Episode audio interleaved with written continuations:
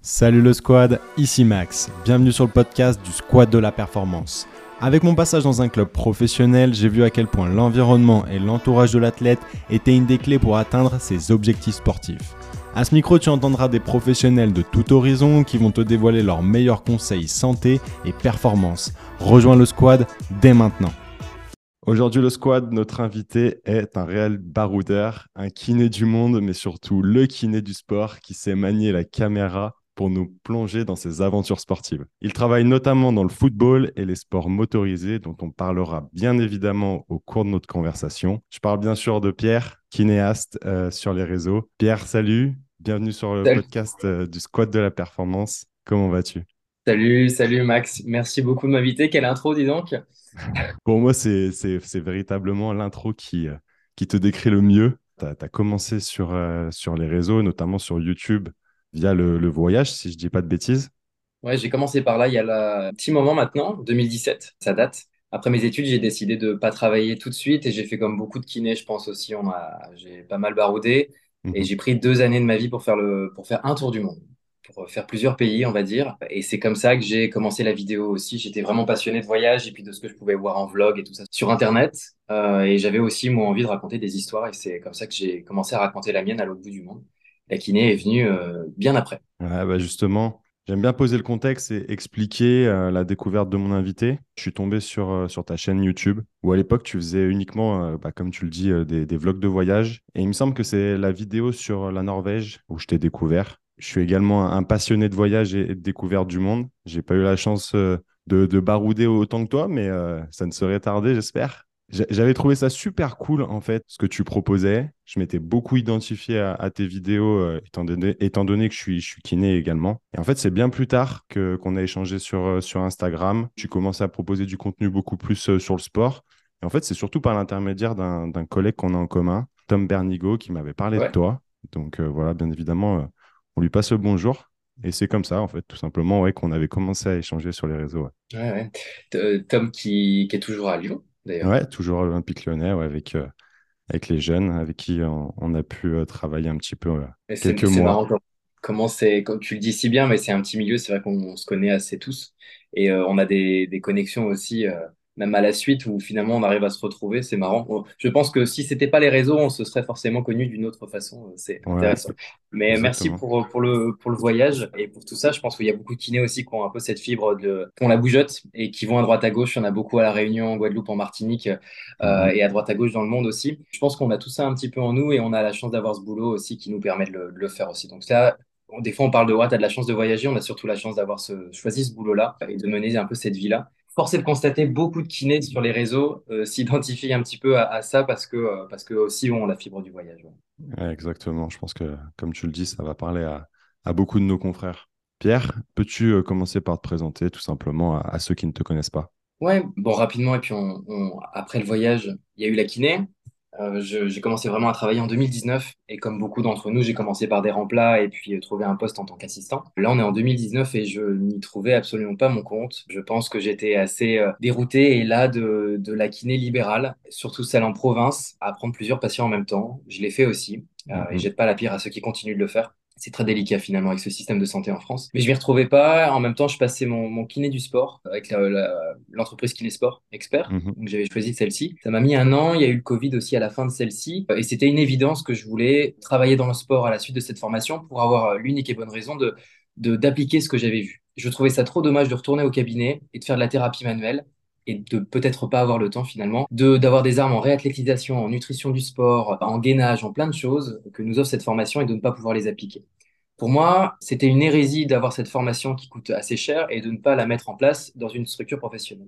Et c'est comme ça que je suis atterri au Paris euh, FC en 2020, à la, fin ou en plein milieu du Covid, pour commencer finalement ma carrière dans le, dans le sport. Je suis moi-même pas du tout, j'étais pas du tout sportif avant mes études de kiné. Euh, j'y connaissais pas grand-chose dans le football. J'avais posé des CV dans le, dans le foot, j'avais posé des CV dans le rugby aussi, je cherchais un sport collectif pour la simple et bonne raison que bah, c'est là où il y a des offres d'emploi et c'est là où financièrement ça peut suivre ou du moins euh, à l'époque je le pensais. Ouais, On va en parler. Et donc je cherchais forcément quelque chose où je pouvais m'établir quitter ma ville, j'étais à Amiens, et euh, commencer quelque chose euh, et un vrai projet professionnel. J'avais à cœur de peut-être suivre aussi les kinés que j'avais pu croiser en kinésport, qui eux l'avaient fait avant moi, et je voyais par là une petite ligne euh, directrice. À la suite de ça, c'est ajouté bah, plein de choses grâce aux réseaux sociaux qui montaient aussi un petit peu de fil en aiguille. Il y a eu des, des contacts établis pour faire des rallyes. C'est comme ça que je me suis retrouvé la première fois en 2019 en plein milieu du désert au Maroc avec un athlète, on en reparlera tout à l'heure, Axel Alétru, pour un premier rallye à deux en buggy pour faire son kiné euh, du sport là-bas. Et s'en est suivi plein d'autres choses. Maintenant, l'automoto, le, le, WC avec l'endurance moto chaque année, avec la team euh, Énergie 91 Endurance, le Dakar, notamment tous les deux ans, euh, et puis plein d'autres choses aussi. En, lien avec la kiné du sport. Et maintenant, c'est devenu plus qu'une passion et, et, un côté pro, mais vraiment un mode de vie dans lequel je me sens bien, je m'établis et je sais que plus tard, je pourrais continuer d'établir de, de, nouvelles choses. Actuellement, j'ai quitté le Paris FC l'année dernière. Je travaille toujours dans le foot pas pro mais semi-professionnel. Je suis au Paris 13 Atlético en National 1 où je mhm. m'éclate, où je peux euh, fonctionner aussi d'une autre façon et peut-être euh, avec plus de liberté.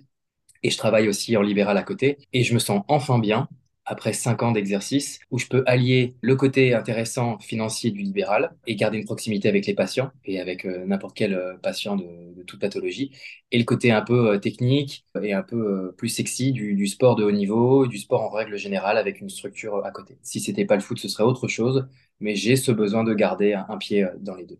Je me reconnais beaucoup dans ton témoignage parce qu'effectivement, moi aussi, quand j'ai bossé à, l'Olympique lyonnais, j'étais en, en temps partiel.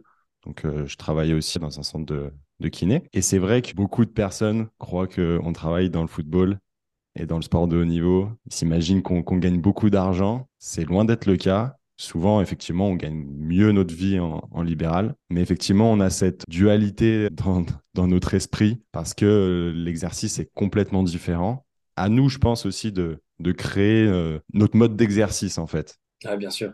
Et chacun a la sienne. Je pense qu'il faut arrêter aussi de prendre euh, tout le monde pour modèle.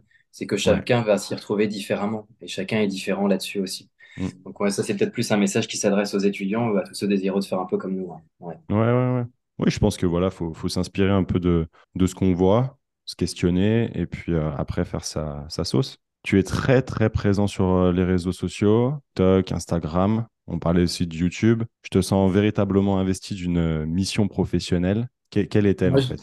je, prends du plaisir avant tout.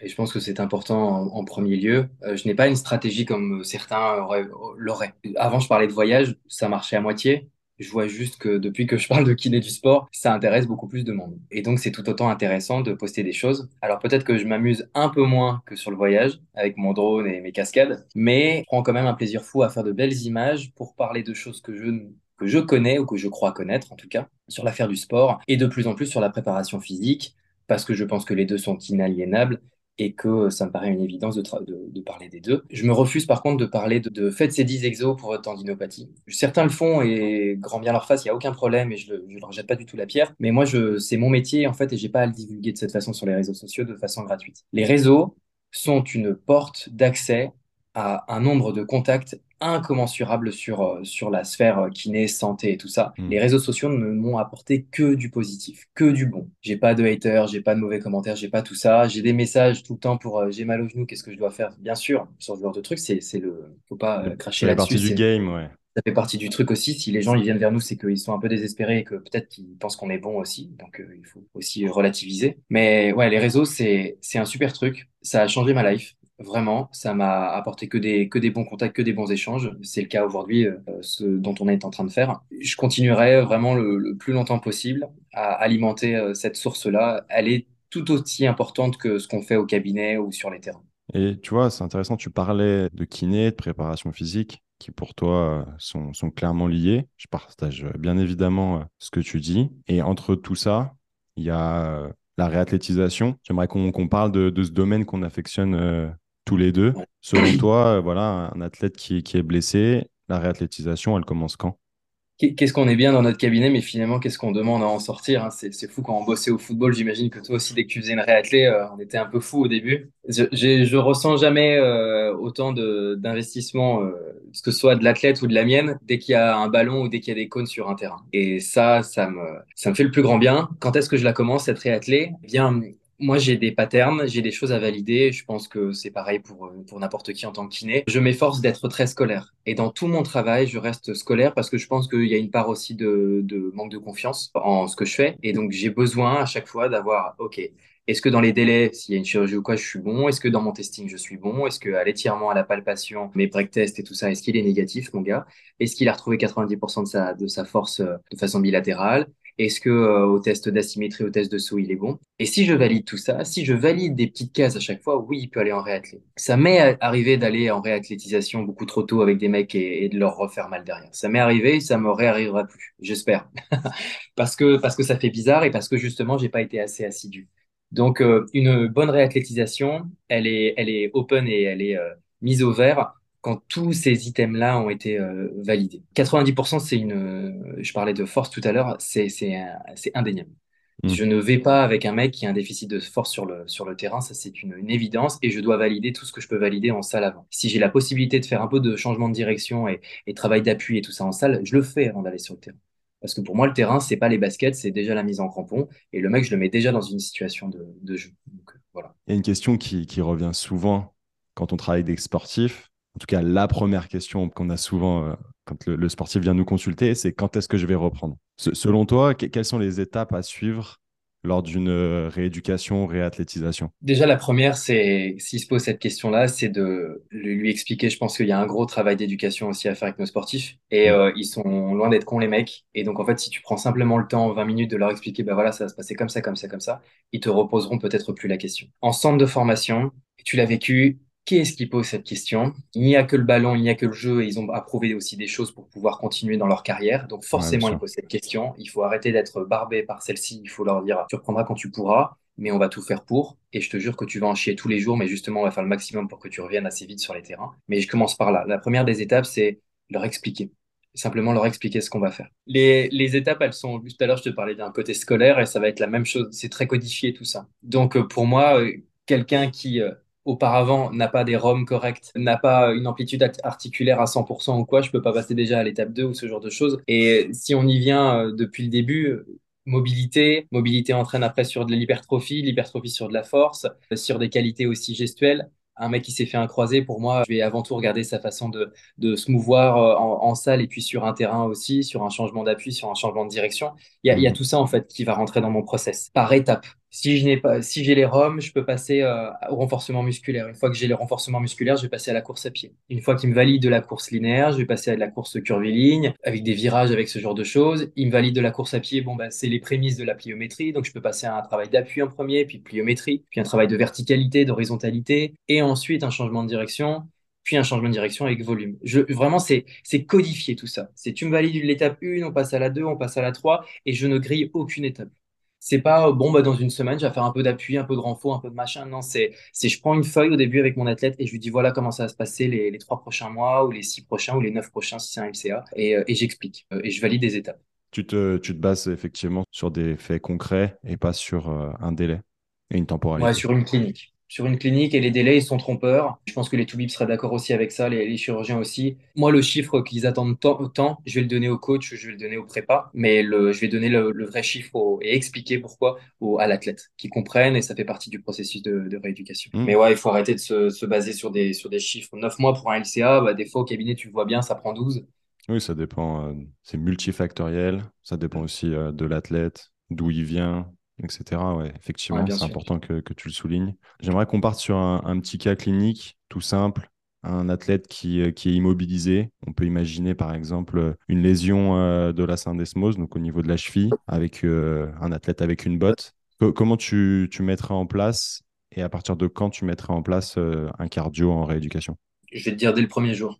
je pense que toi aussi, tu étais d'accord là-dessus. C'est une évidence pour moi que le gars, en, en termes de musculation, bien sûr, qu'il va perdre, mais beaucoup moins rapidement que sa VMA. Et je dois garantir l'intégrité de celle-ci. Et donc, le travail cardio me paraît être une évidence dès, euh, dès la pose de la botte. Quand on a le matos ou quand on n'a pas le matos, il faut être aussi ingénieux là-dessus. Moi, je travaille avec des cordes, je travaille avec, euh, des poids, on fait du core training, on peut très bien faire un cardio training sans le mettre debout, le mec. J'ai fait d'ailleurs des, petits réels là-dessus, mais tu me mets un trampoline et un medicine ball, je te fais des, des, trucs en béton pour garantir le cardio. Ils sont assez réticents au début, puis ils comprennent pas quoi euh, il faut faire ce travail-là. Dès la première semaine, on va perdre plus de 20% des capacités aérobiques. Les capacités musculaires, elles vont, elles vont s'éteindre sur un mois, deux mois, et encore, on va perdre des pourcents très peu. Il y a une matrice cellulaire qui est très bien faite, mais qui n'existe pas au niveau aérobique. Donc, ce serait intéressant dès le premier jour de le, faire participer à ce genre de, thématique. Et moi, je fais un cardio training tous les deux, trois jours. Je fais des soins et tout ça tous les jours, mais j'essaye au moins de caler ou un core training ou un cardio training euh, dans la séance, quoi, à chaque fois. Il y a différentes façons de, le mettre en place. Je sais pas si tu es d'accord du coup avec ça. Si, si, complètement. Je vais même te faire un aveu. À l'Olympique lyonnais, on fonctionnait avec un. Il fonctionne toujours. Avec un tableau simple, Excel, avec euh, le, le, nom de chaque joueur et euh, bah, tous les jours de la semaine. Et en fait, on avait un code couleur pour chaque euh, thématique qui permettait de voir très rapidement les, grandes, les grands domaines, on va dire, de notre, notre rééducation étaient bien calibrés au cours Ouais. de la semaine. Et donc, euh, bah, tu vois là, tu parlais de, de renforcement, de, de travail de, de kiné sur l'amplitude articulaire, l'énergétique, du corps training. Et justement, bah, on s'a- on s'assurait que tous les domaines de cette rééducation étaient, étaient bien cochés tout au long de la semaine, tout bien calibré, bien ondulé tout au long de, de C'est la rééducation. hyper important d'avoir un tableau et un, un vaisseau mère et s'y tenir. Parce Mm. que à l'aveugle, c'est impossible. Il y a beaucoup trop de kinés dans des structures, je vois, qui notent pas, ne serait-ce que sur un fichier Excel, ce qu'ils font ou pas. Et je pense que c'est une grave erreur. On n'est pas capable de qualifier, quantifier ce qu'on fait euh, tous les jours et quand on a deux, trois gamins, surtout en centre de formation. Il faut s'y tenir, il faut être assez rigoureux là-dessus. Ouais, et puis tu parlais euh, d'éducation, d'expliquer les choses. Je pense que ça, ça rend aussi euh, l'athlète complètement acteur de sa rééducation, de sa réathlétisation. Ouais, carrément. Ils, ils sont, même s'ils ont 15, 16 ans, ils sont complètement à même de comprendre et ça reste des sportifs de haut niveau, même très jeunes. C'est leur outil de travail. Ils ont bien compris qu'ils devaient fonctionner avec et qu'est-ce qu'ils sont capables d'intégrer à cet âge-là? Et on est en train de former leur, future vie d'athlète. C'est hyper intéressant et il faut continuer de le faire. Ouais, exactement. Tu parlais de changement de direction tout à l'heure et donc de, de vitesse multidirectionnelle. Comment tu les testes et euh, tu progresses sur cette vitesse multidirectionnelle? En début de saison, les, les prépas, quand on a la chance de bosser avec des prépas qui le font, il y a d'autres choses à faire avant, mais ça c'est intéressant. Réaliser un test de changement de direction, même pour les gardiens, euh, intéressant aussi. Il y a l'Illinois, euh, Cut euh, 505, enfin il y a, d'autres noms que je connais pas de, tests dont je me sers pas. Intéressant déjà d'avoir des données de base.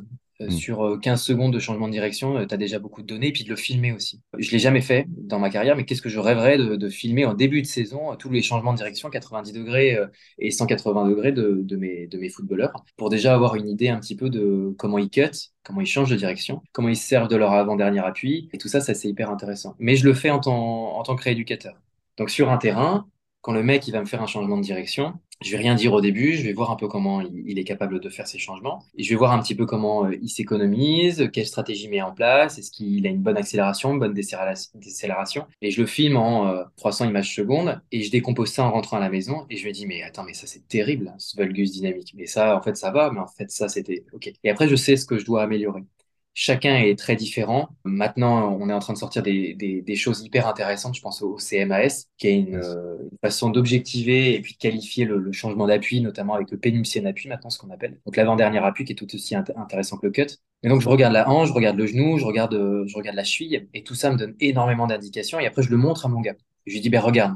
Et il me fait, OK, j'ai bien compris ce que tu me disais, mais comment je le change maintenant, mon- ma façon de, de changer de, de direction? Le truc, c'est que euh, n'est pas que des rééducateurs. Et je pense qu'il faut être aussi avant tout des acteurs de performance. Et je pense que ce, podca- ce podcast en est euh, l'illustration. Et il faut à- avant tout que on soit capable de dire à nos gars, je suis capable de te donner des pistes pour que tu sois meilleur et que tu sois plus fort. Et c'est là où les kinés maintenant et les kinés du sport, on a beaucoup plus de poids. Et le changement de direction en en fait, en fait partie. On a des outils incroyables qui nous permettent de changer la biomécanique de, de nos gars.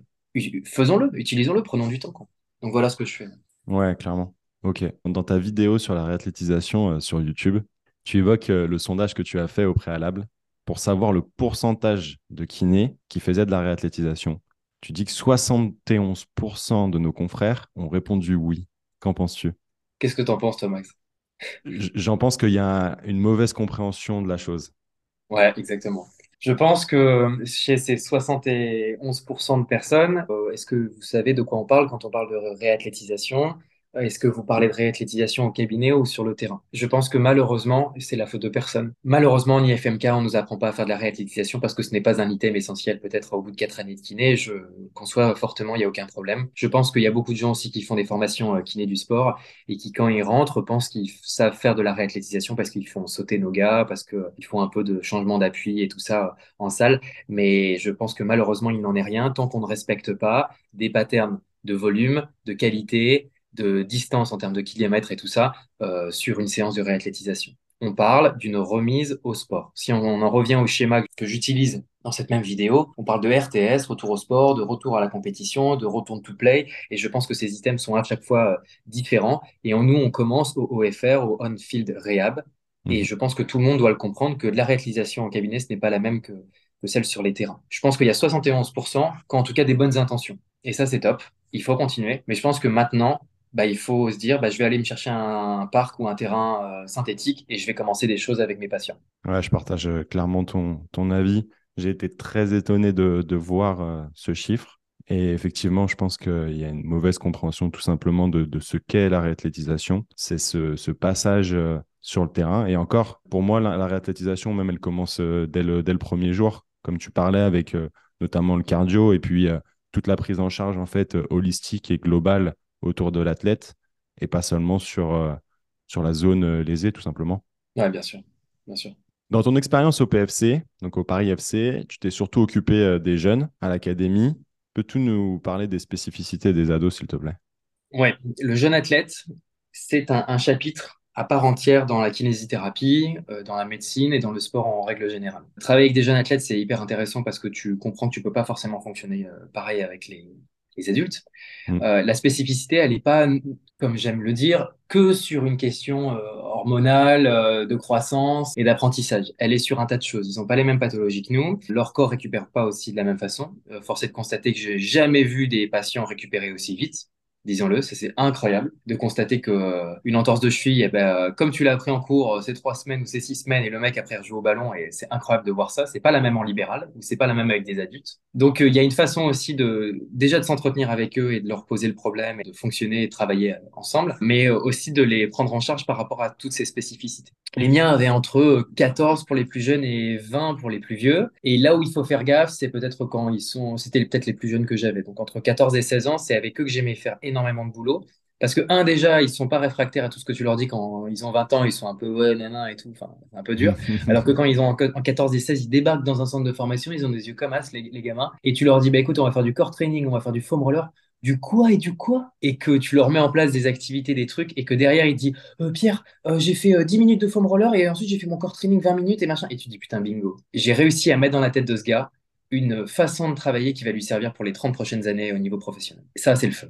Et ça, c'est pas forcément donné dans le monde du libéral ou dans le sport pro de façon générale. Et quand tu es en centre de formation, ça c'est ultra, ultra top de, fonctionner comme ça avec les, enfants. Bien sûr, on peut parler de la croissance et de ce pic de croissance, ce PHV, dont je parle beaucoup euh, sur les réseaux, qui pour moi est hyper intéressant, surtout quand tu veux caler de la force, de l'hypertrophie et tout ça. Il n'est pas et ce serait une hérésie de ne pas en faire, il n'est pas contre-indiqué de faire de la, de l'hypertrophie, de la musculation, du travail de force avec des adolescents et même euh, des enfants de 10 ans.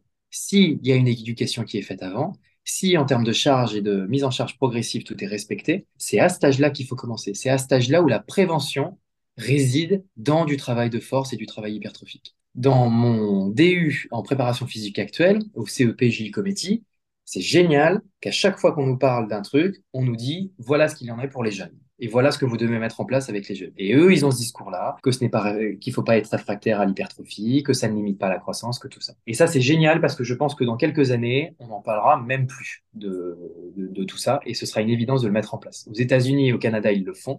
Incroyable tout ce qu'ils font. Les gamins à 11 ans, ils travaillent, ils font du soulevé de terre avec des bâtons, ils font du deadlift avec des bâtons. C'est génial. Et je pense qu'il faut fonctionner de la meilleure des façons parce que surtout un gars dans un centre de formation qui va se blesser, aux ischio-jambiers, et quand tu vas lui dire, bah, écoute, on va faire du bridge, ses variantes et du deadlift, eh ben, le gars, il a déjà intégré le, le mouvement. Et quand je vois un, un, adolescent de 15 ans savoir me faire un deadlift parfaitement, punaise, j'ai tout réussi. Oui, parce que aujourd'hui, c'est rarement le cas quand on prend en charge un, jeune ou, comme tu dis, un, jeune de, de 20, 25 ans, surtout dans le football. Quand tu lui demandes s'il a déjà fait du soulevé de terre, moi, je pense que ça se compte sur les doigts d'une main et encore. Oui, bien sûr. Et je le vois au Paris 13. La, moitié euh, n'ont pas certaines qualités physiques parce qu'on leur a parlé que de football. C'est normal. Mais c'est intéressant parce que effectivement, il y a ce, cet apprentissage en fait des qualités athlétiques qui est primordial et qui doit être effectué dès le départ. Tu parlais d'hypertrophie, de force. Il y a beaucoup de croyances à ce sujet-là. Ce qu'il faut comprendre, c'est que ben, l'impact sur le corps d'un enfant lorsqu'il saute, lorsqu'il court, etc., est beaucoup plus important lorsqu'il va euh, prendre une certaine charge sur un squat, etc. Alors après, euh, faut pas me faire dire ce que je n'ai pas dit. Il faut que ça soit, ça soit bien, euh, fait et, contrôlé par un professionnel du, sport. Mais c'est tout à fait cohérent de, le faire, même assez jeune, effectivement. Ouais, Exo s'en parle très bien, je trouve. Il parle des, j'adore ça, des fundamentals. Il faut s'amuser à s'entraîner, puis s'entraîner à s'entraîner, et ensuite s'entraîner à gagner. Et je trouve ça génial comme façon de voir les choses. Il faut toujours rester dans le jeu avec les plus jeunes âges, et je pense qu'en école de foot, c'est le cas aussi et, mettre de la compétition petit à petit. Et ça, c'est vraiment intéressant. Je pense que c'est une base de la pédagogie, clairement. Et en fait, justement, tu, me fais une passe décisive. Tu parlais euh, du PHV, tu as parlé euh, euh, de la Nord-Amérique avec Canada, États-Unis, qui, eux, pratiquent ce qu'on appelle le biobanding. Qu'en penses-tu? Je trouve que c'est top. Par contre, euh, tout ce qui est bioéthique et puis euh, déontologie en France et tout ça, ça va peut-être poser des problèmes, surtout chez les enfants, que de faire des, prises de sang à tout le monde pour savoir à quel moment ils ont atteint leur, pic de croissance et tout ça. Je pense qu'il y a d'autres techniques aussi qui existent avec euh, notamment les radios des, parents et puis essayer de prendre l'âge chronologique et biologique des parents pour essayer de faire des faire un petit peu des suppositions sur, sur le, le pic de croissance de, notre enfant. Euh, mm. je pense que ce serait à mettre en place euh, chez tout le monde. Athlète, non athlète, chez tout le monde. Et je pense que maintenant, les, pédiatres, les médecins généralistes devraient même s'en servir et ça donnerait énormément euh, d'informations. Quand tu as un gardien qui a 13 ans, il fait déjà 1m70 ou quoi, il y a quand même un blême. Et que peut-être qu'il faut se dire aussi que putain, il est génial, il est performant pour son âge, il va tuer tout le monde. Mais peut-être qu'il y avait aussi des choses à faire en amont et on aurait pu le prévenir, ça. Parce qu'un mec qui fait d'un coup 1m70 et qui a 13-14 ans, eh ben, il sait pas du tout euh, comment se mouvoir sur un terrain, il sait pas utiliser son corps, il sait pas tout ça. Et il y a des qualités aussi à, lui faire euh, à lui faire prendre conscience. Donc pour moi, ouais, il faudrait se faire euh, ce biobending en France. C'est une évidence. Je pense qu'on y viendra tardivement, comme d'habitude. Mais ouais, ça me paraît, ça me paraît intéressant. Hmm. Là, tu me parles surtout d'aspect performance, entre guillemets, parce que tu parles de, se mouvoir sur un terrain, etc. Effectivement, ça, ça peut perturber l'enfant, ça peut perturber l'athlète justement cette, cette croissance qui peut être parfois euh, assez rapide. Qu'en penses-tu euh, d'un point de vue euh, santé et rééducation du coup? Il faut être averti de ça pour tout ce qui va être pathologie de croissance. Je mmh. pense à Sinding Larsen, Losgood, la maladie de Sever notamment. Voilà, c'est moi, c'est les trois premiers qui me viennent euh, à l'esprit. Il y en a d'autres, hein, bien sûr, parce que ce sont aussi des indicateurs. Parce qu'une TTA qui souffre, euh, bien sûr, c'est mécanique avec euh, des contraintes, mais on peut aussi prévenir ce genre de choses aussi quand on voit un gamin prendre 10 cm en quelques mois. Et donc, il faut être alerté aussi là-dessus en tant que professionnel de santé. Et je pense qu'en en cabinet, ça ne coûte rien que de demander à nos jeunes athlètes de ramener leur carnet de santé et de voir un petit peu comment ça se passe depuis les deux, trois premières années, si on peut parler de, de conseils applicable. Mhm. Donc, je pense que même euh, en termes de clinique, c'est à prendre en considération aussi. Ouais, et puis je pense que tu vois, tu parlais de toutes ces pathologies de croissance. Dans la majorité des cas, les, les, les jeunes sont, sont, arrêtés, on leur coupe complètement de, de leur sport, etc. Alors qu'on pourrait se poser la question du volume et de l'hyperspécialisation qu'on leur impose et que potentiellement, en fait, euh, si on avait juste adapté cette charge de travail-là et tout simplement gérer euh, les entraînements, et ben peut-être qu'il n'y aurait pas eu ces, pathologies de croissance, que ça n'aurait pas euh, tiré dans tous les sens et que l'enfant, il n'aurait pas été euh, complètement à l'arrêt, en fait, à la suite de tout ça. effectivement. Quelle, quelle, doit être, selon toi, l'attitude d'un professionnel de, de santé, d'un coach, etc., avec, avec les jeunes? Je pense que le corps médical et le, le corps des coachs, c'est deux mondes différents par rapport à l'enfant. Je pense qu'il y a deux, il y a deux figures qui apparaissent, maternelle et maternelle, et je pense que ceux qui font les soins sont peut-être plus la cape de, la mère, et en tout cas moi je l'ai un peu vécu comme ça, et des coachs et des préparateurs physiques plutôt celui du père et de l'autorité aussi.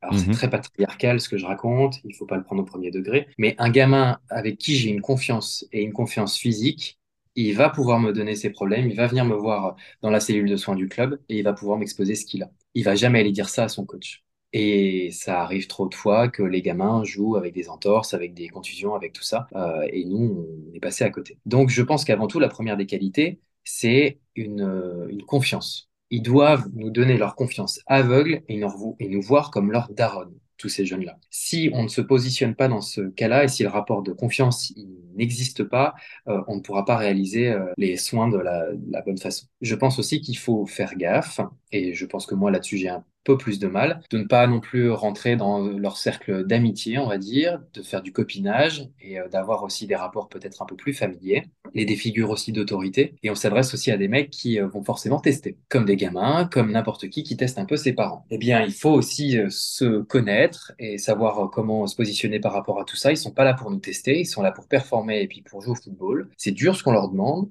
on leur demande d'être bons euh, à l'école, euh, sur un terrain, en dehors, d'avoir une, une, bonne attitude. On va leur parler aussi d'argent de façon précoce. Donc tout ça, c'est dur. C'est dur pour un gamin de 17 ans qui n'a connu que le football, qui n'a peut-être pas de copine, qui n'en verra peut-être pas jusqu'à l'âge de 20, 21 ans. Il y a un retard aussi beaucoup là-dessus. Donc il faut aussi connaître tout ça pour savoir aussi quoi dire, ne, ne pas euh, quoi dire. Et je pense que des fois, ça m'est arrivé trop souvent d'être un peu trop familier. Même s'il y a 10, 15 ans de différence, de les voir aussi un petit peu comme des, comme des potes. Et je pense qu'il faut s'en garder aussi de ça. Je pense que d'autres kinés et d'autres professionnels le font bien mieux que moi. Mais c'est ce que j'ai pu euh, voir, en tout cas, en deux ans de centre de formation. Je me reconnais euh, dans, dans ton témoignage, effectivement. Moi, donc, avec les quatre saisons à l'Olympique lyonnais, je me suis vu véritablement évoluer à ce sujet-là. Quatre ans, tu as fait là-bas. Hmm. Et je suis arrivé à 25 ans, de 25 à 29 ans. Et bah, déjà, en tant qu'homme, clairement, j'ai évolué. Mais aussi dans, dans l'approche, en fait, dans tout ce que tu, tu évoques. J'aimerais qu'on parle de, bilan athlétique, de screening. J'ai vu sur une de tes vidéos que, tu parlais de MySprint, notamment, que tu avais fait euh, des, tests récemment, il me semble, avec euh, tes athlètes du Paris 13 Atlético. J'aimerais qu'on parle finalement de, tous ces tests euh, qu'on peut effectuer en pré-saison, par exemple, ou éventuellement en début d'une prise en charge en préparation physique individuelle. Quel test tu fais et, pourquoi? Je me, trouvais limité sur un aspect très clinique des choses et un bilan et un screening très classique qu'un kiné pouvait réaliser avec euh, des athlètes, à savoir les les tests FMS, euh, les tests de saut. Je trouvais que ça me donnait des informations, c'est bien, mais ça ne me rapprochait pas assez de, du foot et ça ne mettait pas assez le voir en condition de, de football. Et puis est venue la préparation physique et je suis allé chercher des items qui finalement me manquaient. C'est pour ça que j'en parle autant de la prépa, parce que je pense que c'est là où j'ai enfin connaissance de choses dont j'aurais aimé euh, euh, connaître euh, dès la kiné. Et je suis allé piocher MySprint, je suis allé piocher MyJump, je suis allé piocher plein de trucs, les, les GPS et tout ça, qui finalement sont des outils euh, mais, géniaux pour nous les kinés. Ça nous apporte tellement de solutions.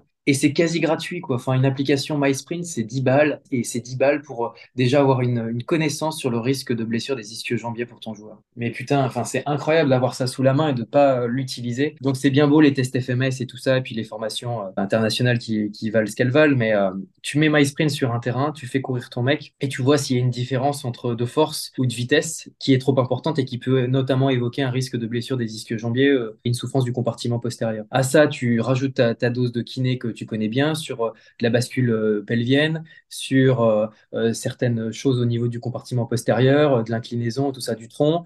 Et là, tu peux dire, bah, attends, ce mec, il a énormément de chance. Je dis pas qu'il va se péter, mais il a énormément de chance de se péter les ischio-jambiers cette année. C'est incroyable d'avoir ce genre d'outil-là et de, de, mettre ça en début de saison. Donc maintenant, My Sprint et le test de sprint sur 30 mètres, merci JB Morin, il fera inévitablement partie de mon arsenal sur chaque début de saison, en plus des sauts et tout ça, quoi. Les FMS, je les utilise plus tellement dans mes screenings parce que c'est beaucoup de temps, ça prend 20 minutes, parce qu'il faut avoir la mallette, même si tu n'as pas la mallette, il faut le mettre un peu en place. Et est-ce que ça donne tant d'indications de ça sur de la qualité euh, gestuelle, de ROM, de tout ça? Est-ce que finalement expliquer que euh, sur un test d'abdominaux ou de, au niveau du dos, il n'a pas forcément trop d'équilibre, il a un affaissement de 6 à ça, mais si ça ne le gêne pas sur le terrain, le mec hmm. Pourquoi j'irais corriger ce truc-là quoi? Je pense que les qualités physiques, elles sont euh, très subjectives et que chacun en a des différentes et que c'est pas forcément ça qu'il faut. Il faut pas vouloir tout corriger. Par contre, un gardien qui sait pas me faire un drop jump euh, de plus de 30 cm, ouais, il y a un problème. Donc euh, oui, là, je peux euh, effectivement directement aller voir ce qui se passe au niveau anatomique et moi avoir une incidence en tant que kiné. Les, les kinés rêvent d'être des prépas et les prépas rêvent d'être des kinés. et, et je pense que je pense que les deux ont, ont, à apprendre des uns des autres et il faut savoir mixer les deux. voilà comment je conçois mes screenings. Ouais, tu parlais de MySprint, c'est C'est incroyable. Comme tu dis, merci à JB Morin. Et, puis, euh, j'ai perdu son nom, mais un Espagnol qui a mis en place ça sur une application, sur un portable, pour 10 euros. C'est de la science à l'état pur pour euh, de la pratique euh, terrain. C'est la science qui rencontre le terrain, clairement. Et je trouve ça, je trouve ça fou. Effectivement, pour, pour 10 euros, je, ne comprends même pas qu'on ne l'utilise pas plus. C'est des informations qui sont, qui sont vraiment incroyables. Ouais. MySprint, tu as le profil, force vitesse, bon, il faut y adhérer. Donc, tu as déjà une idée là-dessus. Tu as le DRF, qui est la qualité du, de l'appui au sol et la, la, force que met le joueur sur le terrain. Ça, se trouve, tu as un mec qui va vite, mais qui ne sait pas utiliser euh, les, ses appuis. Donc finalement, il utilise mal la force au sol et puis bah, il, perd, il perd des secondes euh, en, mhm. en mètres secondes sur son sprint. Mhm. Ou on donne des informations sur est-ce qu'il a de la force, est-ce qu'il a de la vitesse? Mais t'imagines, ça fait déjà quatre items sur lesquels tu es capable de faire quelque chose. Il est trop en vitesse, ok, il a pas assez de force, il faudrait qu'il bosse son explosivité, bon, on va le faire bosser qu'un chariot. Le mec a pas assez de vitesse, il a ça, ça, ça. Euh, enfin, tu es capable de changer tout en fait sur, euh, sur ce genre de profilage. Donc c'est hyper intéressant après d'individualiser tes préventions euh, individuelles et de donner les bons exos à... On peut aller loin dans le boulot, mais et de donner la bonne prévention chez chacun des mecs. Les... En début de saison, une fois qu'ils ont fait le screening, chacun a une prévention adaptée. Et alors moi, je rêverais d'un truc maintenant, mais alors là, il faudrait qu'on paye parce que ça prend beaucoup de temps, c'est d'arriver le matin, ils ont un QR code sur leur euh, vestiaire, ils scannent le QR code et ils ont leur prévention et ils font leurs exercices. Et j'ai euh, et j'ai mis trois mois à l'avance des exercices établis sur trois mois où tous les jours ça change. Mais ça c'est un, un, un, staff pro, c'est un staff en, Ligue 1 qui fait ce genre de truc. Mais en, même en national, j'essaie de faire des trucs comme ça. Moi je bosse avec des applications qui donnent des exercices vidéo, j'ai une bibliothèque de 1000, 1000 exos, et ben je file les bons exos à mes joueurs. On n'a pas de salle de sport malheureusement pour le Paris 13 Atlético. Eux ils ont accès à Fitness Park ou Basic Fit, ils, ils sortent leur portable, ils ont leur euh, séance euh, l'après-midi de renforcement musculaire ou de prévention, en fonction de ce que j'ai pu voir avec MySprint, les sauts et avec d'autres trucs. C'est comme ça qu'un staff doit fonctionner. Ah, mais c'est intéressant parce qu'effectivement, tu dis que bah, vous n'avez pas ce, moyen matériel, mais pour autant, vous l'avez complètement chanté. Tu utilises en fait euh, les, joies d'Internet, justement cette communication à distance, entre guillemets, hein, parce que bien évidemment, tu, les vois sinon tout au long de la semaine. Mais cette, cette possibilité, bah, bien sûr, d'envoyer des séances via euh, l'application que tu utilises. Moi aussi, c'est quelque chose que, je fais et, je trouve ça incroyable. Malheureusement, les clubs peuvent pas nous payer à hauteur de, nos capacités. C'est pas grave. Si on aime le sport et notre métier, on doit. C'est pas grave. C'est pas là-dedans qu'on va qu'on va devenir riche. Mais il faut faire le taf pour les joueurs. Si eux ils se donnent à fond sur le terrain, nous on doit se donner aussi à côté. Et eux ils doivent chanter toute la, partie performance et tout ça de leur esprit. C'est nous qui nous en, nous en occupons. Même si on n'a pas de moyens dans une structure semi-professionnelle ou amateur, on est capable de faire un tas de trucs. Un tas de trucs avec un ordinateur, avec des smartphones, avec un peu de matériel, et on peut fonctionner comme les pros, vraiment. Et je vais rebondir sur un truc que tu disais, notamment sur les limites de certains tests, comme tu, toi tu parlais du FMS. Là, c'est un message que, que j'adresse surtout à, nos confrères. Il faut, je pense, avoir une ouverture d'esprit critique et bien comprendre que quand on fait des formations, c'est pas seulement euh, la, la vérité incarnée, de prendre ce qu'il y a à prendre et de laisser euh, ce qu'il y a à laisser, comme dirait euh, mon collègue Kevin Ferreira, qui est suisse, que je salue, parce que je pense que c'est quelque chose de, vraiment euh, important d'en prendre conscience, et notamment quand on est jeune diplômé comme, comme on connaît. Ouais, entièrement d'accord avec toi là-dessus, bien, bien sûr. Justement, tu, donc on, parlait de, tes athlètes au, Paris 13 Atlético. Est-ce que tu moniteurs les joueurs? Donc, tu, tu, gères leur charge d'entraînement Ouais, j'ai la chance de fonctionner avec un, un préparateur physique vraiment euh, investi dans ce qu'il fait, passionné et passionnant.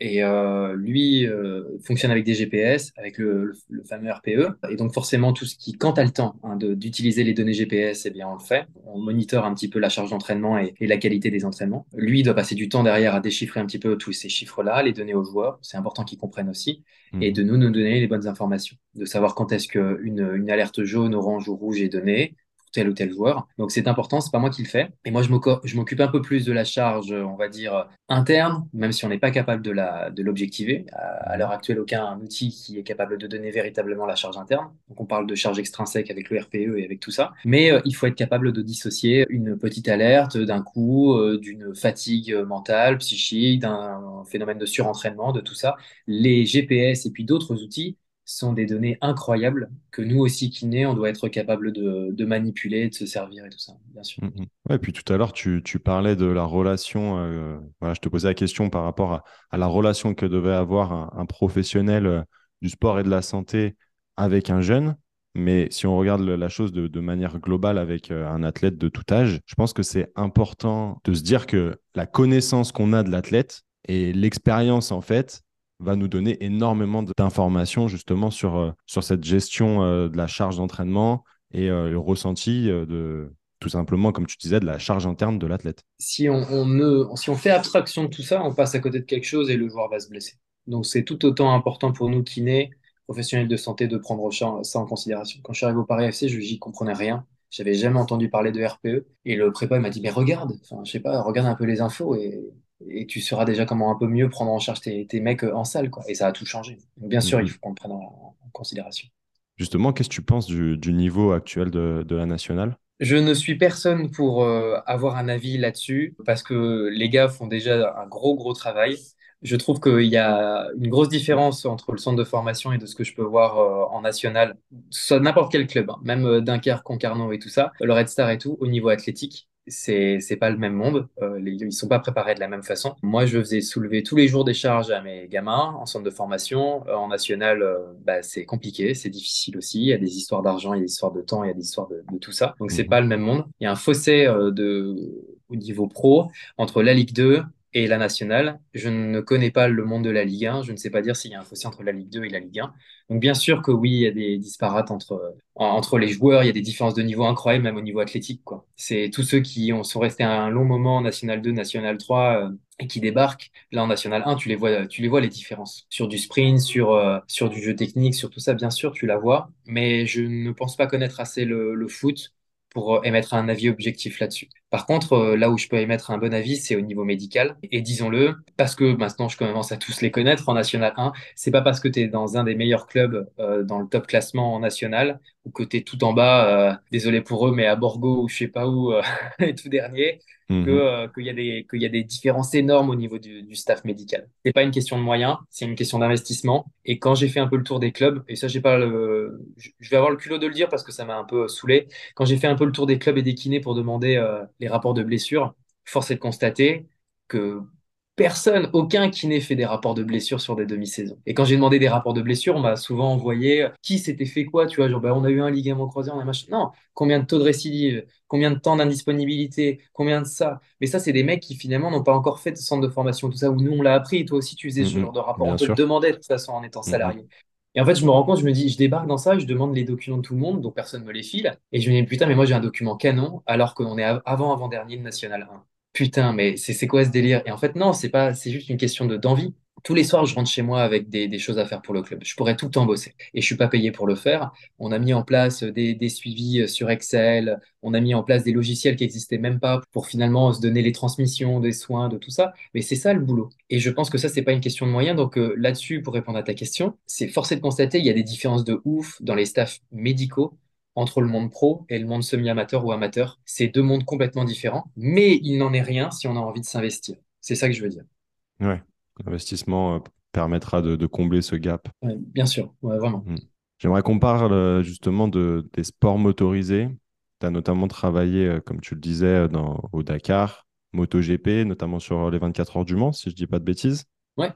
Quel a été ton rôle sur chacune de ces disciplines, les, similitudes et, et, les différences également de, ces disciplines L'automoto, c'est, c'est un grand kiff, bien plus que le football, je pense, et les sports collectifs, parce que là, ça me parle beaucoup plus aussi, parce qu'il y a l'âme euh, du gamin aussi qui parle, et de se retrouver sur euh, le circuit Paul Ricard ou les 24 heures du Mans, euh, c'est quand même quelque chose, ou au milieu du désert en Arabie Saoudite, et le soir à manger à côté de Peter Hansel, Roma et toute la clique, ça a quand même de la gueule et c'est quand même incroyable. Mais par contre, en tant que kiné, on fait beaucoup moins de choses disons-le, c'est avant tout un kiff. Moi, je suis des athlètes en one-one pour faire avant tout de la récupération et non pas de la préparation. Et donc là, bien sûr, c'est des soins, c'est beaucoup de massage, de mobilisation, de thérapie manuelle, de l'ostéo, un petit peu de préparation, on va dire physique, mais c'est plus de l'activation, élastique, activation euh, cardio, euh, euh, stretching le soir et tout ça. C'est beaucoup plus comme ça que qu'on le conçoit dans, dans le monde automoto. Mais il existe des teams où le kiné va même gérer la nutrition et va faire plein de choses sur toute la saison et la préparation physique et tout ça. C'est le cas en Formule 2, en Formule 1.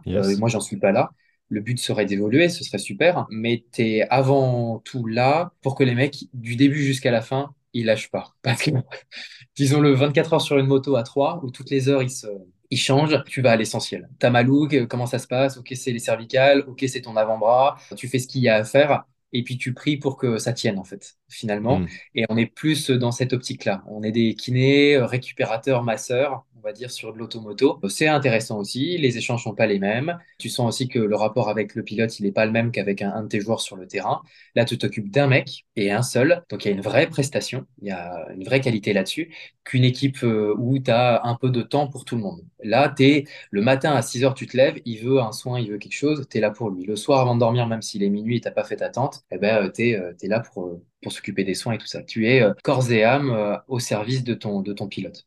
Ok. Tu, parlais euh, justement de d'actions euh, très directes. Moi, ça, ça m'évoque euh, voilà, les actions qu'on peut avoir sur le terrain en tant que kiné, quand on est bah, là, par exemple, dans, dans le football. Finalement, c'est un peu quelque chose de, de similaire où parfois tu vas essayer, tu juges en fait la situation et tu te dis, OK, soit c'est trop grave et on arrête, on demande le changement au coach, soit ben, il y a une possibilité d'aller plus loin et donc on va utiliser certains outils de, notre, boîte, comme par exemple un strap, qui va te permettre de, repousser en fait cette limite-là. Et c'est des choses qu'on peut pas forcément euh, mettre directement en place avec un mec qui fait de l'automoto. Ok. c'est c'est assez c'est assez différent parce que euh, tu sens que l'athlète tu peux sur un terrain tu peux un peu l'arrêter alors que le, le pilote il va falloir aller jusqu'à la fracture pour que pour qu'il s'arrête aussi quoi. Après Ouais. bon dans le foot aussi ça se voit hein, ce, ce genre de, de choses aussi quand il y a des enjeux financiers et tout ça mais Mhm. euh, en tout cas en centre de formation comme moi j'imagine toi tu devais arrêter bien avant les mecs parce qu'il y bien a aucun intérêt pour qu'ils pour qu'ils jouent avec tout ça ils sont dans, un- dans de l'apprentissage pas dans de la performance non plus quoi. Et donc c'est là où l'automoto euh, est assez différent. ouais. Mm. Mais je pense que c'est important effectivement de, de penser long terme, surtout avec, euh, avec des jeunes. C'est rigolo parce que dans leur vision, forcément, euh, parfois, euh, il y a le match important, parfois ça va être un, un derby ou ce, ce genre de choses, mais qui en fait est un match qui n'a qui a pas forcément une, une importance qui est, qui est cruciale. On l'espère pour eux qu'il y aura des, des matchs beaucoup plus importants que ça. Mais à l'instant T, bah, il y a ce rôle, effectivement, comme tu disais, d'échange et d'éducation avec l'athlète pour lui faire comprendre que, ben non, essaye de voir plus loin. Ouais, bien sûr, exactement. C'est ce qu'on s'évertue à leur dire. Ouais. Sur le Dakar, tu t'occupes notamment d'Axel Altru, qui est le, le premier paraplégique à, à gagner le, le Dakar sur la catégorie euh, SSV standard. Donc, euh, comme tu disais euh, tout à l'heure, euh, c'est une sorte de, de buggy 4x4. hein. Ouais, c'est ça. Ouais, c'était en, en- le- en 2020. Peux-tu nous, nous parler de, de cette expérience et ton rôle dans cette aventure? C'était mon premier Dakar 2020. Euh, c'était la première fois que c'était en Arabie Saoudite aussi. Et il n'y avait pas le Covid. C'était génial. Tu vois, tout était réuni pour que ça se passe bien. Et soulever un trophée avec un mec qui a plus de jambes, euh, c'est un truc de malade. Et c'était incroyable de vivre ça. Merci Axel. Euh, ça, ça coûte hein. un Dakar et un kiné sur un Dakar, ça coûte. hein. Moi, donc, je, je me rappelle qu'en 2020, j'étais pas payé. Mais ton ticket, il vaut 9000 balles euh, pour que toi, tu puisses venir, prendre l'avion, dormir à l'hôtel, dormir sur le bivouac et avoir un bracelet pour pouvoir manger pendant deux semaines. Donc le, le- un gars qui fait venir un kiné, il a fait, euh, il a un budget et il compte sur toi quoi. Donc euh, en allant là-bas, euh, c'est ce que j'ai compris tout de suite et il fallait vraiment que, que je sois à fond avec lui parce qu'il avait besoin. Parce que dans un buggy comme lui, comme n'importe quel autre, hein, t'es secoué mais c'est incroyable, c'est une machine à laver. Pendant euh, 8 heures, 9 heures de course à pied, euh, de course, et oh là là, l'horreur. Et tu pourras le laisser, il rigolera. Euh, de, de course. Et il fallait que je sois attentif sur euh, la spécificité du handicap d'Axel. Touché euh, TH10, ayant, euh, euh, grâce à multiples opérations, euh, euh, récupéré une partie de son quadriceps, du droit antérieur et du psoas. Plus de fessiers, plus disque jambier, plus de triceps. Donc attelle de releveur et, et tout ça. Et c'était avant tout des soins de mobilisation, de la détente, un aspect neuro à, à prendre en considération aussi. Et le haut du corps, c'était beaucoup plus de la récup, prévention sur le syndrome d'éloge au niveau euh, des avant-bras, de tout ça. Et je faisais aussi son, son copilote François, qui est, qui est un mec génial. Et donc, c'est c'est vraiment, tu, tu te sens être une équipe du début jusqu'à la fin. Tu, tu sens que le mec, quand il est dans le désert et que toi, tu fais ta. Comment ça s'appelle? Quand tu vas d'un bivouac à l'autre en 4x4 sur la route normale et que tu es rivé à ton portable pour savoir euh, s'il passe bien toutes les balises, si c'est pas euh, foiré dans les dunes, tu sens que vraiment euh, tout le monde, les mécanos, tout le monde, le team manager et tout ça, on, on fait qu'un, on fait vraiment qu'une team. Et ça, j'ai jamais re- ressenti ça encore dans, dans aucun autre sport. Donc ça, c'est impressionnant. Et puis, tu as cet esprit, cet esprit de camaraderie euh, sur un Dakar que je n'ai jamais en- encore rencontré euh, ailleurs, où tout le monde se parle, où euh, tiens, t'as besoin d'un truc, je vais vers toi, ou peu importe le niveau, tout le monde vient vers toi, peu importe euh, combien de ta team a déboursé pour ce Dakar et avec euh, quel moteur tu roules, tout le monde se parle, tout le monde se connaît, tout le monde se tutoie. C'est, incroyable. Moi, j'ai vu Mike Horn là-bas aussi, ça c'était un truc de, de dingue euh, au Mhm. Dakar en 2020 et tu parles à tout le monde. Et Axel, forcément, tout le monde venait lui parler. C'était un des seuls paras sur le Dakar. Il y avait un autre gars aussi euh, en camion. Et voilà, tout le monde vient de parler. Et, et- et c'est incroyable de, que de voir que même des gars comme euh, Peter Hansel ou Van Beveren, ils viennent parler à Axel et ils lui parlent comme si c'était euh, un mec valide. Et Mhm. un mec Et du un même niveau sportif. Et il a le même niveau sportif. Il fait premier dans la catégorie SSV avec les valides, j'entends. Donc c'est ce que tu as dit tout à l'heure. On fait premier dans la SSV de série. Il y a deux types de SSV, il y a SSV prototype et série, et on gagne en SSV de série. C'est incroyable de gagner un, un- mec qui est amateur, qui finalement qui a pas de gros sponsors derrière lui, et on va finir parmi les, premiers quoi. Donc euh, cette résilience et ce message-là qu'il a, qu'est-ce que ça a été bon d'en faire partie? Et de moi aussi y ajouter un petit peu euh, du mien dans, tout ce projet-là. C'était vraiment dingue. Ouais, j'imagine. J'imagine surtout de, bah, travailler avec euh, un handicapé moto, enfin moteur. Je trouve que ça doit être vraiment euh, in- intéressant, effectivement, de, de pouvoir échanger. Et puis surtout, quand il y a la victoire au bout, on fait pas ça que pour ça. Ça donne une dynamique et euh, d'une certaine manière aussi une raison de, de faire no- notre métier, ouais, complètement. Ok, Pierre, on va passer sur la dernière partie du podcast. Tout simplement, si tu avais le droit de donner qu'un seul conseil à un sportif, quel serait-il? C'est intéressant ça. De faire abstraction de tout ce qui va être lié à la performance en termes de, de plan d'entraînement, de ce qui lui va devoir mettre au quotidien euh, comme prévention, comme machin, comme tout ça. Qu'est-ce qu'il doit faire au jour le jour, ses temps, euh, sa montre, tout ça, de faire abstraction de tout ça et de ne faire que, de la, que, que son sport, que de courir, que de faire du football et de se consacrer là-dessus à 100% parce que c'est c'est à nous, acteurs de santé, de performance, préparateurs physiques, de faire ça pour lui. Il faut qu'on qu'il délègue toute cette charge qui, est inutile pour lui à la performance. Le seul conseil que j'ai à donner, de ne se focus uniquement sur sa, pratique sportive. C'est de vraiment être à, à 100% là-dessus. Le reste du boulot, c'est à nous de le faire. Ouais, donc ça implique forcément d'être accompagné. C'est, un top conseil parce que tu vois, c'était le premier à en parler, mais je trouve que ça fait sens et ça va complètement avec euh, la mission du podcast. Donc, euh, ouais, merci pour, euh, pour ce conseil qui, qui a beaucoup de valeur. Si tu pouvais passer un moment avec euh, une personnalité, vivante ou non, qui serait-ce et pourquoi? Ah, c'est bizarre ce que je vais dire, mais euh, ce serait euh, peut-être avec moi euh, il y a 15 ou 20 ans. Avec le jeune euh, Pierre Poulain, qui était complètement nul en seconde et en terminale et tout ça, a doublé deux fois au lycée, nul en maths, en physique, chimie et tout ça. Et simplement lui dire que t'inquiète mon gars, juste avec la personnalité que t'as et ce que t'as dans les tripes, eh ben ça va le faire. Parce que être détruit par le, par le modèle éducatif français, c'est terrible. Aller tous les jours au lycée et au collège avec le mal de ventre, c'est terrible et de finalement se dire après 20 ans, eh ben, t'es plutôt bon dans ton métier et puis en plus t'aimes ça et t'es reconnu en tant que tel, eh ben, ça n'a pas de prix. Ça n'avait pas lieu à l'époque d'être autant cassé par les autres sur des capacités euh, euh, scolaires, alors que finalement la vie, c'est, complètement autre chose. C'est avant tout des, des échanges, des rencontres et euh, de l'investissement et tout ça qui prône. Et c'est bien plus la personnalité qu'on a qui fait foi. Donc voilà, ouais, qui je rencontrerai. Yes, ouais, c'est inspirant, effectivement. Je pense que euh, c'est c'est intéressant de, de voir d'où on vient. Je vais faire un, un peu euh, un aveu. Moi, depuis, euh, depuis peu, je note le, le plus que, que, je que je peux, mais un peu euh, comme un, comme un journal intime, mes victoires, mes défaites, ou en tout Ah cas ouais, euh, ma, ma perception du moment. Et je pense que c'est intéressant, effectivement, de, de voir d'où on vient. D'une certaine manière, bah, toi, avec la vidéo, c'est une forme aussi de, de récit. Là, là finalement, tes, tes vidéos, elles ont que quelques années, mais d'ici 10, 20 ans, tu pourras regarder ça et te dire, ah ouais, euh, le Pierre euh, de, de il y a 10 ans, de il y a 20 ans, il était comme ça, avec ses joies, avec ses doutes, avec ses peurs. Tu as capté quelque chose que peu de gens aussi, je pense, captent, mais ça reste avant tout un, un- un journal intime, tout ça, Mm. qui est public, mais où toi, tu, quand tu vas rechercher, quand tu as un peu de doute et tout ça, et que tu vas revoir ces images-là, qu'est-ce que ça fait du bien aussi? Et de constater le chemin parcouru, c'est incroyable et c'est un, un superbe exercice de vie, ouais. Ouais, et puis en plus de ça, le, le vlog a, a cette faculté de, de transmettre effectivement euh, les, les- les émotions et parfois d'être euh, d'être complètement transparent avec les gens qui vont nous écouter. Donc, je trouve que c'est un exercice qui, qui me paraît vraiment intéressant. Quel est tout simplement le, le meilleur moyen de te contacter? Si on veut, voilà, tout simplement échanger davantage avec toi et, pourquoi pas travailler euh, avec toi en région parisienne ou, même ailleurs. Le plus facile, ça reste Insta parce que même les demandes, je les traite euh, directement. Je suis un peu euh, surconnecté, c'est effectivement un problème. Mais oui, Instagram, ça reste bien sûr la, meilleure des possibilités de, de, rentrer en contact avec moi. Toi aussi, j'imagine, mais j'ai beaucoup de DM dans la journée.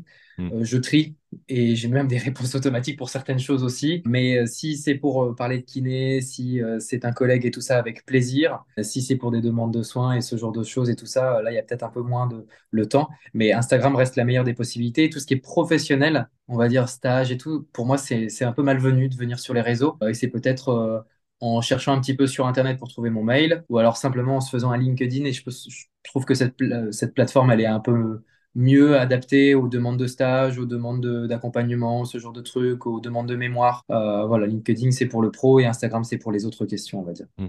LinkedIn, tu l'exploites beaucoup, ouais? Ouais, beaucoup. C'est amusant de voir que cette petite euh, sphère de réseau, euh, bah, elle, est, elle est importante aussi et elle est présente là-dessus. Et euh, je suis assez curieux de ce que va faire tel chirurgien, tel kiné, quel truc. En fait, j'ai un besoin inconditionnel de visualiser euh, qui est où. Toi, je sais que tu es à Aix, euh, toi, je sais que tu étais à Lyon avant, tac, tac, tac, je sais un peu, je connais ta vie, Johan, c'est pareil. C'est marrant, je vous associe un peu beaucoup tous les deux. et, les, têtes blondes, sûrement. Ouais, je, sais pas, c'est marrant, mais pour moi, vous êtes les deux meilleurs potes sur Insta, tu vois, c'est bizarre. Et j'ai besoin de savoir qui est où et qui fait quoi. Et LinkedIn me permet un peu de, de visualiser, tu vois. Bon, mon rêve, c'est d'avoir une grande carte de la France euh, chez moi et de mettre un, un pins avec la tête des kinés du sport partout en France. J'ai un besoin incroyable de savoir qui fait quoi et qui est où, tu vois. c'est peut-être un peu le voyage qui m'a donné ça, mais ouais, sûrement, ouais. J'ai besoin de visualiser. C'est une forme de, de, rencontre en fait entre ces deux mondes, ouais. Je trouve ça super, super intéressant. Qu'est-ce que tu as prévu de, sur les prochaines semaines, les prochains mois que les gens doivent savoir? Alors moi, je, rencontre là le mois prochain euh, une rockstar pour moi. Je pense que peut-être que toi aussi ça te ferait ça, mais je vais faire la formation de JB Morin euh, sur le euh, profit force vitesse et tout ça, et sur en saut, j'entends, donc avec l'application MyJump, pour comprendre un petit peu mieux comment je pourrais la mettre en place avec une, une centrale iso-inertielle, avec avec un, testing de vitesse et tout ça qui peut être effectué aussi à côté. L'utilisation de MyJump, qui je pense euh, là-dessus, euh, il manque encore des, choses. Parler avec lui de MySprint et tout. Donc j'ai hâte vraiment du mois prochain de, le rencontrer. On est sur des petits projets qui vont voir le jour peut-être bien en 2023 ou 2024 avec Full Video pour, euh, bah, allez, c'est pas très dingue, mais un peu comme tous les, les kinés qui sont un peu sur les réseaux et puis qui, aiment un peu ce qu'ils font, ben moi j'aimerais beaucoup aussi faire des formations. Ça me mhm. plairait bien, donc du e-learning dans un premier temps. Il y a eu un premier webinaire en fin 2022 euh, qui, était génial. L'équipe de Full Physio est vraiment top. J'aimerais continuer peut-être de faire euh, des choses avec eux, continuer sur les réseaux sociaux, euh, bien sûr. il y a le WC cette année, l'endurance moto, donc il y aura Relement, Spa-Francorchamps et puis le Bol d'Or en fin d'année. Donc ça c'est super, puis je suis très content aussi d'être accompagné par ma chérie sur tous ces événements-là parce qu'elle a pris goût aussi un petit peu à la moto, qu'elle fait le panotage qu'elle fait partie aussi maintenant du team. Il faut le dire aussi, et je pense que toi c'est la même chose, mais il faut nous suivre aussi. Mais pas, on n'est pas facile avec toutes ces Au moins dans, mentalement, ouais. Ouais, voilà. Donc euh, c'est un peu dur de, mm. de leur euh, imposer un petit peu ce, tout ça. Donc euh, j'ai la chance de vivre avec quelqu'un qui, qui, comprend et donc ça c'est top. Et puis moi j'ai beaucoup envie, si on s'en réfère au voyage, d'aller voir mon frère après deux ans. Je suis toujours pas allé le voir depuis le début du Covid à Ho Chi Minh, il vit au Vietnam. J'ai un petit frère qui vit là-bas je ne l'ai toujours pas vu. Ça fait deux ans et demi. Euh, voilà, j'en rêve. Donc je pense qu'il y aura bien sûr de l'Asie du Sud-Est, enfin, après deux ans et demi. Re un petit peu dans les valises parce que les billets d'avion étaient bien trop chers auparavant. Donc il y aura du voyage aussi cette année. Au cabinet, il y a un grand changement aussi cette année de, propriétaire un petit peu. Donc on va voir un peu comment ça se passe. Toujours avec l'envie de faire euh, un peu plus un cabinet du sport parce que kiné du sport, disons-le, euh, qu'on soit un peu mal cette idée en libéral. Qu'est-ce que c'est vraiment finalement un kiné du sport? Donc euh, essayer de mettre un peu plus de réathlé dans tout ça euh, et puis proposer aussi d'autres choses au niveau libéral. Je pense qu'il faut aussi faire de leur nomenclature. Je pense qu'il faut proposer des choses aussi aux patients et puis même à ceux qui ne sont pas patients mais qui vont bien. Comme les outils comme MySprint, MyJump, bah, au cabinet, faire des analyses de course et tout ça, je pense que c'est dans nos cordes et c'est tout aussi intéressant pour la patientèle et, des clients. Mhm. Appelons-les comme ça, des clients. bien sûr, et puis il y a une demande. Hein. Et donc voilà ce qu'il y aura, je, pense, cette année, avec euh, l'espoir d'aller au Dakar en 2024. Je ne suis pas allé cette année parce qu'il faut les fonds. Axel est en train de voir pour, euh, pour y aller en voiture, et c'est pas le même budget, et de faire un, un Paris-Dakar euh, complètement écologique et 100% green. C'est le souhait du Dakar pour euh, 2035. Et là, en 2024, il aimerait bien euh, rouler au bioéthanol ou à autre chose. C'est quelque chose de très important pour moi parce que, disons-le, un Dakar, c'est pas clean du tout. Ouais, ouais, ouais. Ouais, Voilà. effectivement, je, comprends ce que tu veux dire parce qu'effectivement, dans le sport, et notamment dans le sport de haut niveau, il y a cette euh, dualité claire bah, au Ouais, niveau effectivement euh, écologique, euh, financier. Il y a, il y a des fois des, des choses qui sont, qui sont pas top et, et de, de s'y retrouver là-dedans, c'est, pas toujours évident. Ouais, j'ai beaucoup de ouais, discussions avec euh, mon doc à, à l'Olympique Lyonnais, Ilyes Adjaray, qui, qui partage aussi euh, cet avis et et sur plein d'autres euh, thématiques. Mais ok, bah c'est top, c'est un, super projet. Ta dédicace à, à ta chérie, elle est, elle est très importante parce qu'effectivement, je pense que il il faut vraiment le prendre en compte. C'est, le- les métiers qu'on fait euh, prend énormément de, de temps, d'énergie mentale, comme tu le disais aussi, et d'avoir euh, quelqu'un qui te soutient, je pense que c'est primordial. Et tu vois, on, on parlait avec Yacine, donc euh, PGC Paris, euh, mardi soir, de cette influence que peuvent avoir l'entourage sur un sportif, que ce soit sa famille, le club, etc. Mais finalement, euh, ben, il y a aussi l'influence de, notre famille, de notre entourage, pareil, professionnel et personnel, sur nous. Et si t'es pas, si pas suivi, euh, ça va être euh, très compliqué de t'épanouir, effectivement. Je rebondis aussi sur ce que tu disais sur les formations. Effectivement, c'est des choses qui, peuvent un peu nous chatouiller. On donne beaucoup d'informations. Ça me permet de d'assimiler une information, de la pratiquer et puis en, tirer des, conséquences, euh, des informations que derrière je vais transmettre. Et cette transmission-là, qu'elle soit sur les réseaux ou avec un athlète, nous permet en fait euh, vraiment d'assimiler l'information c'est une des bases de, de l'apprentissage. Et je pense que la, formation, que ce soit en e-learning ou, en présentiel, nous permet ça. Et d'une certaine manière, même, euh, même ce podcast avec la- toutes les informations que tu as pu nous donner. Donc, merci, merci pour ça. Ouais. Bah ouais, merci pour ton boulot aussi. Moi, ce que je regrette, c'est que des fois, c'est c'est pas les bonnes personnes qui vont consulter tout, tout, tout ça, toute cette documentation et toute cette richesse euh, sur les réseaux et puis euh, sur d'autres endroits. Parce que des fois, c'est beaucoup aussi d'informations qu'on aimerait faire véhiculer à peut-être à des kinés plus anciens, peut-être à des kinés peut-être aussi un peu moins passionnés et tout ça. Et on s'adresse souvent un peu aux mêmes personnes, à beaucoup de, de jeunes kinés euh, qui, qui sont assidus sur, sur leur taf. Et ce serait un, un message qui serait à faire véhiculer, je pense, à bien plus grande ampleur. La dernière question, la question euh, passe décisive. Qui aimerais-tu entendre passer au micro de ce podcast? Moi, j'en ai un, euh, parce que tu as déjà parlé d'un prépa euh, féminin, donc euh, tant pis pour lui. Il y en a déjà un dans le podcast, donc je ne vais pas parler de lui, mais je Non, vais mais parler euh, de tu, peux en donner plusieurs si, euh, si plusieurs. Bon, plusieurs ben, je reviendrai peut-être sur lui à, à la fin. Mais le premier qui me vient en tête, c'est quelqu'un qui aussi m'a fait une passe D euh, dans son podcast à lui, et je pense qu'on entend beaucoup euh, à travers celui-ci, mais qui ne donne pas de sa voix. Il interviewe beaucoup de gens de qualité, je pense que tu le connais forcément, et puis il y a, il y a, il y a ce travail-là qui, qui doit aussi t'inspirer pour le tien, de podcast aussi. Moi, j'aimerais beaucoup entendre au micro, pour une fois, Julien Astourik, euh, qui est le fondateur de la, du podcast Objectif Performance. Je pense qu'on l'entend pas assez. Je pense qu'il a à nous dire des choses peut-être sur toutes les, les, personnalités euh, dans le monde du, du sport, de la kiné et tout ça qu'il a interviewé. Qu'est-ce que lui, ça lui a apporté? Qu'est-ce qu'il en est ressorti de tout ça, même dans sa pratique? Qu'est-ce que son podcast a pu euh, lui donner comme, euh, comme possibilité par la suite? J'aimerais beaucoup entendre Julien à ton micro. Ouais. Ouais, bah écoute, on, on lui fera passer. Ça serait, ça serait vraiment cool. On lui avait fait déjà une, une petite dédicace avec Gladys Diblin qui, fait, c'est comme ça que, que je l'ai découverte, la nutritionniste. Épisode euh, 3, je vous laisserai découvrir. Mais euh, ouais, carrément, on, on lui fera passer. Et du coup, la, la, la deuxième personne? Je, je pense que ça devrait être un chapitre à part entière. La femme dans le, dans le sport, on y vient. Euh, Kinésport Expert d'ailleurs en- en- va en parler bientôt. C'est super. Mhm, mhm. Il le faut. Comme le jeune athlète, je pense qu'il y a des spécificités par rapport à, à la sportive que euh, Paris 2024 nous montrera et j'espère que ce sera vraiment des JO aussi tournés vers, le- vers le sport féminin, euh, comme pour le sport euh, handicap aussi. Et moi, je pense aussi à Maxence euh, Piolet. Qui, euh, qui était préparateur physique au, au Paris FC, qui l'est toujours avec les féminines. C'est un, un mec que, que j'aime beaucoup, qui a une méthode de travail euh, carrée. J'aime, j'aime tout de, de ça, de cette façon de travailler-là. C'est lui qui a mis en place, euh, c'est par exemple, les- je te parlais des QR codes sur les, les vestiaires. Il le faisait avec les filles.